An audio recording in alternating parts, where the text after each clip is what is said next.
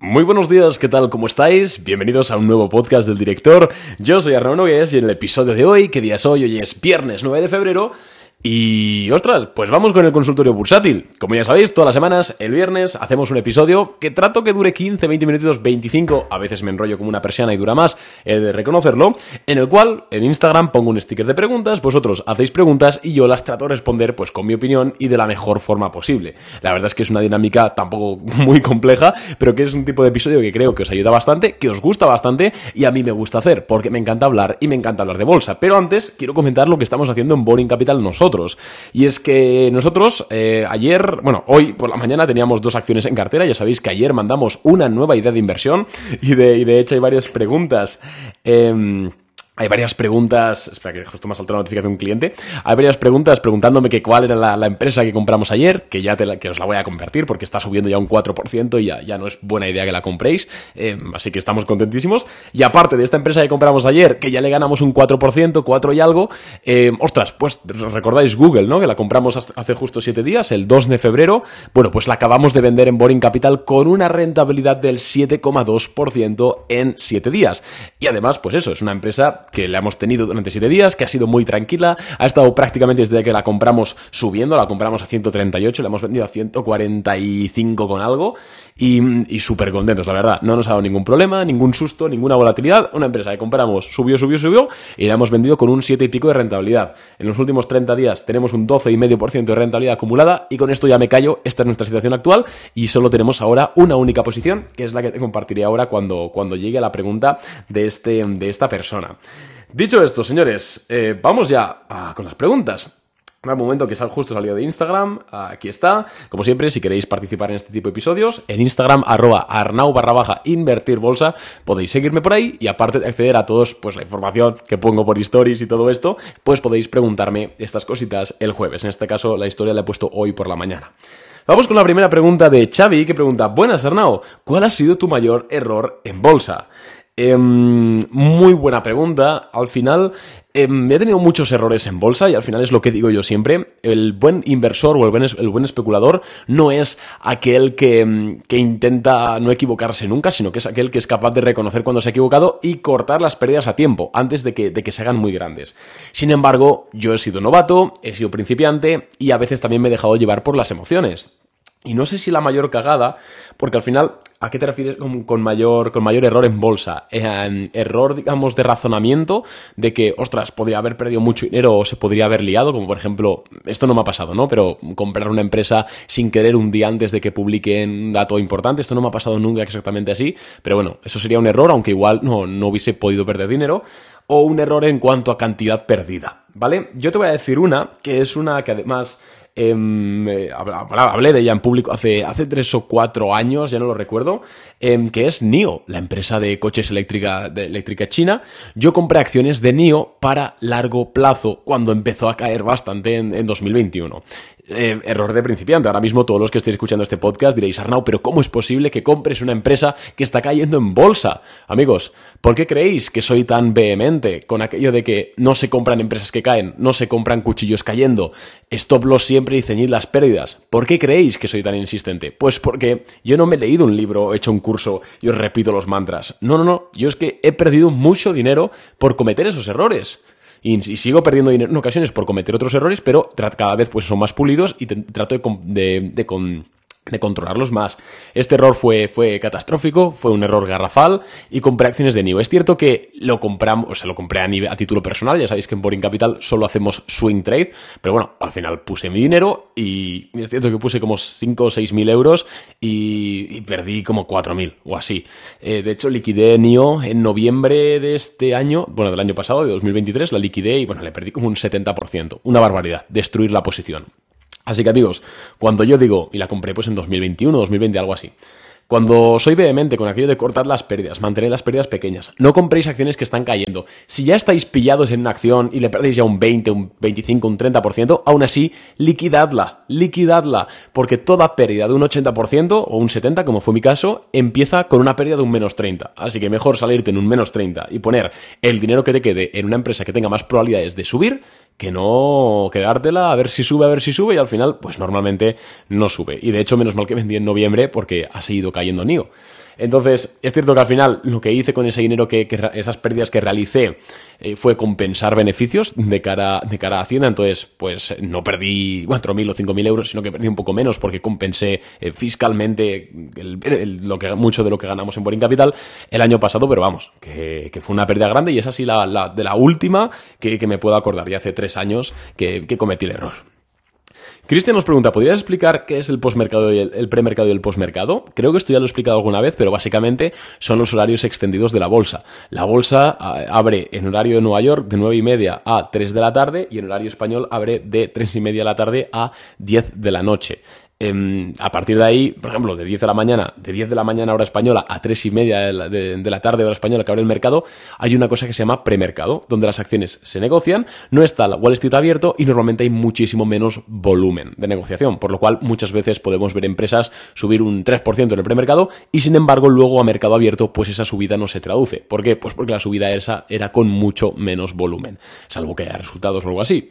Em, pero vamos, yo no suelo operar en premercado, la verdad, salvo algo muy puntual, alguna noticia así que no esperásemos o algo así, no, no, suelo, no, suelo operar en premercado. Y de hecho, hoy un cliente de Boring Capital me preguntaba que em, que si era buena idea poner los stop loss también para que se ejecutasen en premercado, y yo le he dicho que nosotros particularmente no.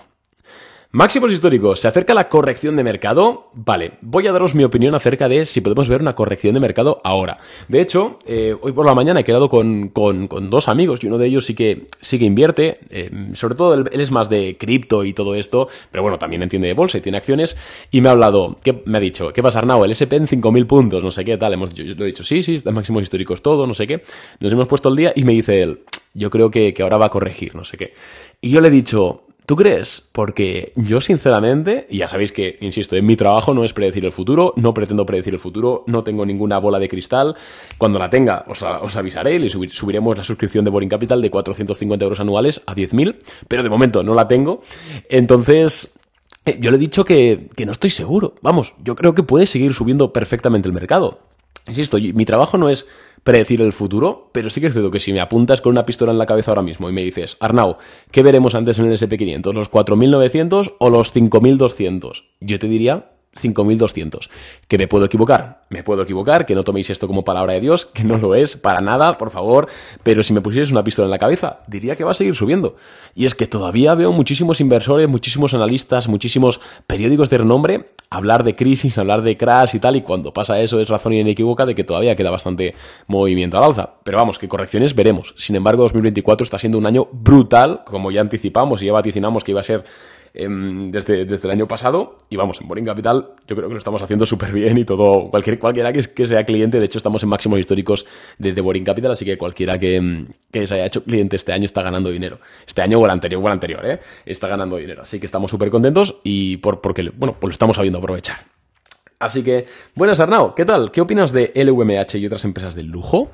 Qué buena pregunta. A ver, sobre Louis Vuitton, Moet Hennessy, yo se está poniendo bien, se está poniendo bonita, las cosas como son a nivel técnico, pero, pero, pero, pero, pero, pero, imagino que te refieres para comprar a largo plazo. El negocio del lujo es un muy buen negocio, las cosas como son, no es cíclico, no es comparable a un negocio de Apiriel normal, eso es cierto, también es cierto que las valoraciones que pagas van a ser, van a ser superiores. Sin embargo, yo creo que ahora mismo en términos de coste de oportunidad, ¿eh? no, estoy hablando de que el grupo LVMH, que por supuesto es una grandísima empresa, por algo es la empresa en número uno en Europa, por algo su, su, founder es el más rico del mundo, no es una mala compañía en absoluto, va a ser muy difícil que en el medio largo plazo pierdas dinero con ella, pero si hablamos en términos de coste de oportunidad, creo que ahora mismo hay mejores oportunidades en todo lo que es tecnología y no solo big tech semiconductores, sino también, pues lo que hemos hablado, ¿no? Small caps, medium caps, growth, de hecho, en Boring Capital, pues es lo que estamos, lo que estamos comprando ahora y nos está yendo bastante bien como, como estáis viendo. Entonces, no es una mala compañía, por supuesto que no, pero yo le echaría un vistazo a otras. Además que tampoco las veo, no las veo ni, ni baratas en el sentido de valoración a nivel fundamental que podamos, que podamos decir, bueno, pues la compro y me la quedo a cinco años y está barata, no. Y tampoco a nivel técnico tampoco, pinta bien, ¿eh? No digo que pinte mal, insisto, pero no pinta lo suficientemente bien como para decir, joder, voy a meterle toda la casa. Mira, por ejemplo, AMD, que es una empresa más o menos igual de grande, pero de otro sector totalmente distinto, está rompiendo máximos históricos y pinta, pinta mejor que, que el VMH, por ejemplo, ¿eh? Pero bueno, hay muchísimas. Entonces, esa es mi, opinión al respecto de, de Louis Vuitton, muy resumida, por supuesto. Y de Ferrari, todo lo mismo. Eh, venga, venga, di la compra de, ayer. Vale, eh, vamos, la compra, la empresa que compramos ayer en Boring Capital eh, fue Sentinel One, ¿vale? Ticker S. Los que llevéis mucho tiempo, mucho tiempo en Boring Capital como clientes o escuchando este podcast, sabéis que no es la primera vez que compramos Sentinel One. Es una empresa eh, de ciberseguridad, ¿vale? Es un negocio B2B para, bueno, refuerza la, ciberseguridad en, las empresas. Ya la compramos cuando hizo su IPO base allá por el año 2021, 2022, no, perdón, 2021-2020, no recuerdo exactamente. Pero, pero bueno, ayer la volvimos a comprar, está saliendo de un gap and handle, crecimientos muy buenos, rotura con volumen, em, todas las growth están tirando. Ayer no sé si visteis los resultados de Cloudflare, que no es exactamente el mismo sector, pero bueno, al final Está muy interrelacionado. Ahora mismo seguramente bajen los tipos de interés en mayo, junio, descuenta el mercado. Esta empresa no genera beneficios, por lo cual una baja de tipos de interés eh, le, abarata la deuda y le, afecta de forma positiva. Y pues está saliendo de una base clarísima. Igual que ha salido de una base MongoDB, MDB, que muchas muchos la tenéis porque la comenté en Instagram. Nosotros en Boring no la llegamos a comprar pero bueno, eh, ha subido un 11% desde que la comenté en Instagram. Snowflake también lleva una subida igual de un 15% desde que hablamos de ella. Y, Sentinel One hoy está subiendo un 4%, que ya le ganamos un 4% en Boring Capital. Y estamos súper contentos porque no hay nada más gratificante que comprar una empresa y que el día siguiente se dispare un 4%. Y, pero vamos, que hay muchísimas. APP, esta creo que presenta resultados hoy o la semana que viene, así que no, no, la, compraría. Eh, CrowdStrike, es que hay muchísimas empresas que pintan muy bien ahora. De verdad, amigos todo 2022 y parte de 2023, que hemos tenido mercados bajistas. No sé si recordáis esos podcasts míos hablando de, bueno, pues el mercado ha caído hoy un. Esta semana lleva una caída de un 4%, no sé qué. Vamos a posicionarnos en defensivo. Eh, hacíamos rentabilidades que estaban bien, que ganamos dinero en el 22 y en el 23, claro que sí, pero mucho menos que lo que estamos ganando en la última parte del 23 y ahora pero ahora mismo es el momento, amigos, de aplicar todo lo que hemos aprendido durante estos años de 2022 y esta caída que hemos tenido. Em, ahora es el momento de, aplicarlo y yo creo que, estamos, al menos nosotros en Boring Capital, pues estamos demostrando que, realmente, pues como decíamos, se está haciendo bastante dinero. Las cosas como son. Insisto, no porque seamos inteligentes. Cualquiera que se haya leído la guía de inversión, cualquiera que sepa más o menos cómo operamos nosotros, eh, forma de Mark Minervini, William O'Neill, etcétera, está haciendo bastante dinero, está haciendo bastante dinero este año. Яню. ¿Es recomendable con las recomendaciones de venta de Boring Capital apalancarse? No. Nosotros jamás de los jamases recomendaremos a nadie, ¿vale? Eh, apalancarse, ni con nuestras ideas de inversión que damos en Boring Capital a los clientes, ni con cualquier operación que podáis hacer vosotros.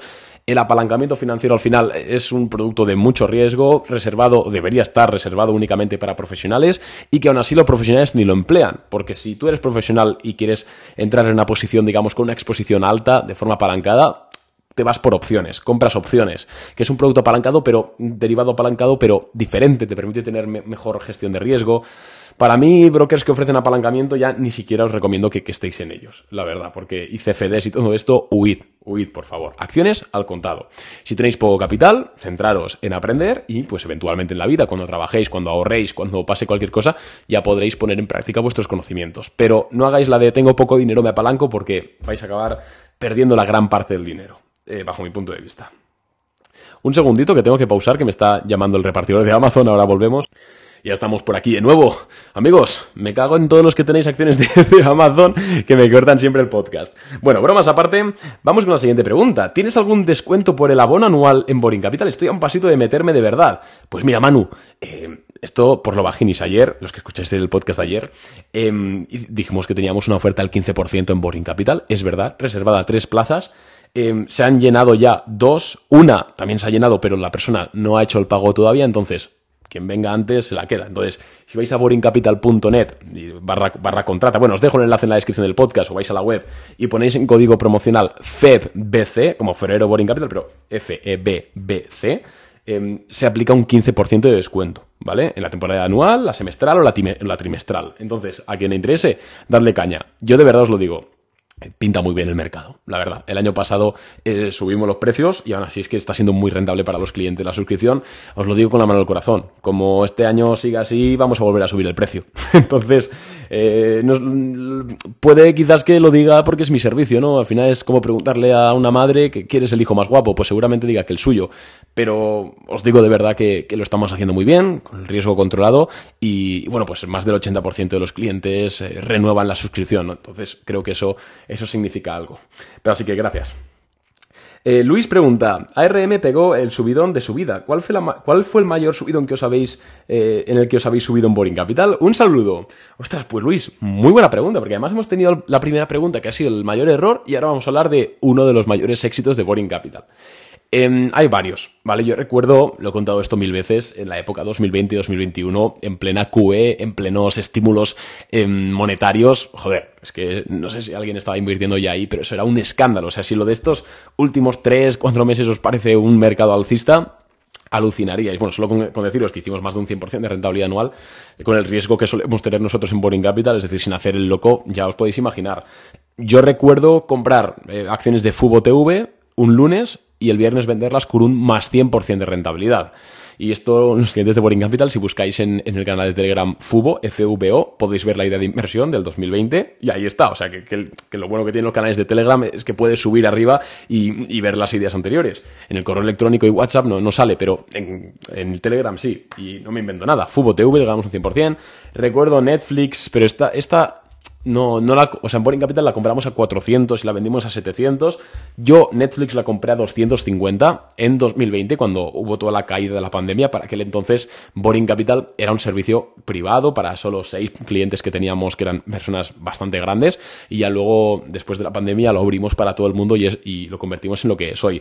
Pero yo compré Netflix y además hay un tweet mío que podéis ir a verlo si buscáis en Twitter from AJ Nogues NFLX, ¿no? Netflix Em, podéis, podréis, ver, podréis ver el tweet en el que digo que compró Netflix y lo compré a 250 dólares y subió hasta 700 y lo vendí en 700. Y bueno, pues una pasta, hicimos bastante dinero. Pero vamos, que no hace falta hacer, o sea, esto es porque es ya anecdótico, pero vamos, eh, ahora pues le hemos ganado un 7% en, a Google en una semana eso es una muy buena rentabilidad. El mes pasado, pues un 12% a ARM, un 7 y pico a CMPR. Ahora Sentinel One parece que le vamos a ganar dinero también. Pues hay que ir poco a poco. No hay que apuntar tampoco muy alto, sino que hay que simplemente ir consistentemente y eso sí, cada vez que, nos equivocamos, trata de, corregir las pérdidas a tiempo. ¿Qué te parecieron los eh, Q4 de PayPal y cómo la ves a largo plazo? Mm. Pues amigos, me pareció eh, los, números de PayPal no fueron malos. Al final, un doble bit. Bueno, pues tampoco es que fueron excelentes, por supuesto que no. De hecho, cayó después de, presentarlos, pero no fueron malos. Sin embargo, lo que pasa con PayPal es algo clarísimo y lo dijimos en este. Creo que lo dije en el podcast, bueno, por redes sociales seguro. Y es que cuando yo vi al CEO hace dos o tres semanas decir que iban a presentar un producto que iba a sorprender al mundo y no sé qué, y la acción de PayPal se disparó un 10% o un 15%, yo claramente dije, vamos a ver, o sea, esto es surrealista. Un CEO no puede decir que un producto va a cambiarlo todo y va a ser surrealista. ¿Por qué? Porque ¿qué va a decir? Quiero decir, es una parte interesada en la empresa. Que el producto sea revolucionario y que vaya a impulsar las acciones lo decidirá el mercado. No lo puede decir el CEO. Y yo las personas que compraban acciones de PayPal, porque no, es que mira, el CEO ha dicho que van a presentar algo brutal, yo decía, a ver, haz lo que quieras, es tu dinero, ¿no? Pero cuidado, ¿vale? El CEO puede decir misa. Y además, si es el CEO de la propia empresa, ¿qué te va a decir? Quiero decir, no tiene mucho sentido. Y dicho y hecho, desde que el CEO dijo, dijo eso y saltó la acción, creo que lleva una caída de un 30%, PayPal de un 20 y pico. Entonces, es un buy the rumor, sell the new. Eh, nosotros tenemos que centrarnos, o sea, quien habla en el mercado o quien habla de que una empresa lo está haciendo bien, es por un lado el precio, por supuesto que sí, y por otro lado los crecimientos en EPS y en ventas. Que el CEO diga lo que le dé la gana, como si el CEO dice que la empresa es una mierda o que la empresa es la mejor. Da igual, hablan los números, hablan los crecimientos, hablan los beneficios y habla el precio. Normalmente cuando una empresa es buena, salvo burbujas y salvo este tipo de cosas, el precio está en tendencia alcista. Las cosas como son. Entonces, entonces eso, yo avisé de PayPal. Si alguno está metido, lo siento. Eh, ahora bien, a largo plazo, pues es una empresa que a, nivel fundamental pinta bien, un buen negocio que, bueno, se está quedando atrás, etcétera, pero bueno, al final la valoración es muy baja, em, la caja tiene mucha caja, sigue siendo una growth, sigue creciendo, etcétera, em, pero vaya, yo insisto, coste oportunidad, yo no, no compraría. Em, ¿Comprarías una empresa que está siendo adquirida por otra a través de una OPA? No, ni de. No, porque al final. Esto, vamos a poner un ejemplo y es, no sé si estabais en el podcast, espero que sí. Eh, hace dos años, cuando Elon Musk compró Twitter, que se hizo pública la OPA, ¿no? OPA es oferta pública adquisición. ¿Qué pasa? Que Elon Musk, no recuerdo exactamente los números, pero pongamos que Twitter está cotizando 25 dólares y Elon Musk dijo, la compro a 40 dólares por acción. Vale, ¿qué pasa? ¿Qué hace la acción el día que se conoce eso? Pues se dispara, evidentemente. Sin embargo, no se dispara hasta los 40 dólares por acción, se dispara hasta los 37, 38, siempre deja un pequeño margen. ¿Y ese margen para qué es? Pues por si se cae el acuerdo. Y dirás, Arnau, pero a ver, si hay una empresa que va a comprar otra, que ha dicho que la va a comprar a 40 dólares por acción y la empresa está cotizando ahora mismo a 37, coño, ahí hay una ganancia segura, ¿no? De 3 dólares por acción. Y yo te diría, no es segura, porque cuidado que muchas OPAs, muchas compras de, empresas se caen. O se caen porque pasa algo, porque la empresa no quiere, porque se rompen los acuerdos, o porque la tiran los gobiernos o los reguladores. Fijaros, eh, Adobe, que intentó comprar Figma hace un año y pico y hace unos meses eh, el regulador británico dijo, no, no la puedes comprar porque no se quede la competencia. Y, hasta luego, Santas Pascuas. A ver, eh, Figma no cotiza en bolsa, pero si llega a cotizar en bolsa, ¿qué le hubiese pasado al precio? Si hace, un mes, si hace más de un año que sabías que te iban a comprar las acciones a 100 y estás cotizando a 96 y ahora te dicen que el acuerdo se cae, ¿qué le pasa a esas acciones? Pues que se desploman un 20%. Entonces la pregunta es, ¿te merece la pena arriesgarte a perder tanto dinero por ganar nada, que puede ser el diferencial? Bajo mi, punto de vista no, no merece mucho la pena. A ver, vamos con alguna preguntita más por aquí que llevo un rato y, estoy bastante ocupado hoy porque estamos con la que hemos vendido Google, hay muchos clientes ahora mismo preguntando. En el entorno económico actual, ¿cómo invertirías a medio plazo unos 100.000 euros de cash? Mm, pues mira, metería depende de tu perfil de riesgo, ¿no? Evidentemente, pero 30.000 a bolsa, 35.000 a bolsa, haría la operativa de, de, de Boring Capital, de Swing Trade, y el resto, mira lo que te voy a decir, compraría bonos. Compraría igual letra, letra del Tesoro Español a 12 meses y compraría alemana, por ejemplo. Eso sí, en un broker. ¿Por qué? Porque, como bien sabéis, espero, el precio de los bonos es inverso a la rentabilidad. ¿Qué quiere decir esto? Esto quiere decir que si la rentabilidad del bono sube porque los tipos de interés suben, el precio del bono cae. Pero si la, si la rentabilidad baja porque los tipos de interés bajan, que es lo que previsiblemente va a pasar en los siguientes meses, en Europa hablo, eh, ¿qué le pasará al precio del bono? Se disparará. Entonces, si tú compras ahora mismo un bono español, por ejemplo, a 12 meses o alemán, me da igual, que te paga un 3,6%, mínimo vas a ganar un 3,6%. Es decir, el peor escenario es que ganes un 3,6%. tirar la inflación y bueno, tranquilos, cada uno a su casa. Sin embargo, si los tipos de interés bajan, ¿qué es lo que va a pasar? La rentabilidad de los bonos va a caer y el precio de tu bono va a subir, como si fuese una acción, para que me entendáis. Y podrás venderlo antes del vencimiento con una rentabilidad superior a ese 3,6%. Depende de cuánto bajen los tipos, depende de lo que ocurra, ¿no? Pero, pero bueno, eh, se podrá por un 5, un 10, un 15, un 20, 30, un 40%, lo que sea, ¿no? Depende ya, como he dicho, del contexto.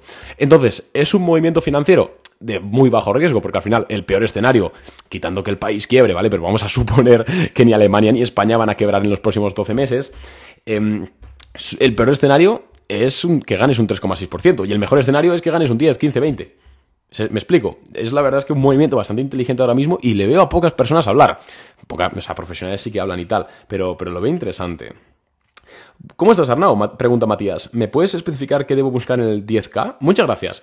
Pues mira, el formulario 10K, 10K es un formulario muy completo que tienen que enviar las empresas, que en este caso cotizan en, en Estados Unidos. El 10K es únicamente requerido por la SEC, pero vamos, en Europa hay equivalentes.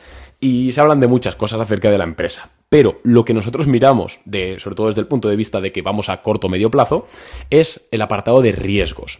En el 10K se enumeran punto por punto los principales riesgos que tiene la empresa. ¿Y qué pasa? Pues que si tú ves una empresa que un riesgo es, oye, el, 80% del revenue de esta empresa depende de un, de un único cliente. Y dices, ostras, si se va ese cliente, la acción al día siguiente se desploma, ¿verdad? Hombre, pues esa empresa no la compres, que lo que le pasó a Credo Technologies a principios del año pasado y un servicio, eh, no Boring Capital, ¿no? pero similar a Boring Capital, em, bueno, pues sus, clientes perdieron un 50% y ahí no hay stop loss que te, que te, salve. Y de hecho esa empresa he comentado muchas veces que nosotros, pues me vino a mi escritor y, pintaba bien para swing trading, pero es que hay que mirar también los 10K. Nosotros no la compramos porque vimos ese riesgo y bueno, es poco probable que ocurra, ¿no? Pero en este caso ocurrió y perdieron un 50%. Entonces en el 10K, principalmente si, mira, si te lo puedes leer todo, léetelo todo. Pero vamos, es que no, no, acabaríamos nunca. El apartado de riesgo es súper importante. Vamos con la última pregunta que llevo mucho rato ya y tenemos que, seguir trabajando aquí en Boring Capital. Eh, ¿Siempre es mejor especular en corto? ¿Cómo saberlo? Compré Cloudflare y ahora le gano un 32%. A ver, en primer lugar, enhorabuena. Es cierto que Cloudflare se ha disparado hoy un 25% después de resultados, por lo cual yo no soy muy amigo de comprar antes de resultados porque no deja de ser apostar. Es cierto que puedes decir, hombre, pues si toda la industria está publicando buenos resultados, pues es posible que suba esta. Ya, pero nunca lo sabes realmente, ¿no? Entonces yo no, para mí operar, comprar una acción antes de resultados no es, no es invertir, digamos, con sentido común en bolsa, es jugártela mucho. Si te sale bien, pues ganarás mucho, pero si te sale mal, te destruyen la cartera y nosotros aquí estamos para ganar dinero con sentido común y, sin arriesgar nunca más de un 3, 4, 5%. Y cuando te, si compras antes de resultados, estás arriesgando más que eso, ¿no? Quitando esto, ¿Es siempre ir mejor a corto plazo? Pues lo hemos hablado muchas veces. No tiene por qué. Depende de tu perfil de riesgo, tu, tu, eh, tu aversión al riesgo, el amor que tengas por el mercado, el tiempo libre que tengas al día. Al final hay muchas personas que no les gusta la bolsa, que no tienen tiempo para dedicarle, que les da igual. Coño, pues en ese, en ese caso lo mejor es indexarte y punto. Y ya está. Sin embargo, si tienes tiempo para dedicarle, si te gusta más o menos, o, o bueno, puedes contratar un servicio como Boring Capital o el que sea equivalente, ¿vale? Que donde pues te damos todo mascado y simplemente te, decimos lo que hacer, por así decirlo. Em, entonces, vale, suele ser mejor a corto plazo. Las rentabilidades son mejores. Lo llevamos demostrando cinco años ya que, llevamos existiendo nosotros. Pero bueno, insisto, es porque nosotros estamos todo el día pegados al ordenador. Joder, malo sería, macho, que, que estando 12 horas aquí pegado al ordenador, un podcast diario, no sé qué, encima lo hiciésemos peor que el SP500, ¿no? Joder, no jodas. En línea general, si se hace bien es mejor, pero claro, no es fácil hacerlo bien. Em, pero. Y tampoco es para todo el mundo. Eso es importante. Así que nada más de momentos, muchas gracias a todos los que habéis hecho preguntas. De verdad, he intentado hablar rápido para contestar la mayor cantidad de preguntas posibles. Ha habido algunas que se han quedado en el tintero, lo siento muchísimo, de verdad. Me, me, jode muchísimo hacer este tipo de cosas, pero no podemos pegarnos una hora eh, hablando y me gusta dar respuestas completas. Entonces, de verdad, lo siento mucho. Eh, si es una pregunta muy importante y no la he respondido, dadme por saco por mensaje directo eh, por, en, Instagram y, y os responderé. Nada más de momento, un abrazo y recuerda ese 15% de descuento limitado a una, a una, a una unidad, una plaza, así que quien llegue antes se la queda quien llegue y haga el pago, porque puede llegar, pero hasta que haga el pago puede pasar. Pero bueno, los links en la descripción, nada más de momento, súper felices, a ver cuánto sube Sentinel One, 3,77%. Ah, me encanta el olor a Napal por la mañana, ¿no? Me, me, encanta el olor a dinero por la mañana. Nada más de momento, amigos, un abrazo y gracias por escucharme una semana más.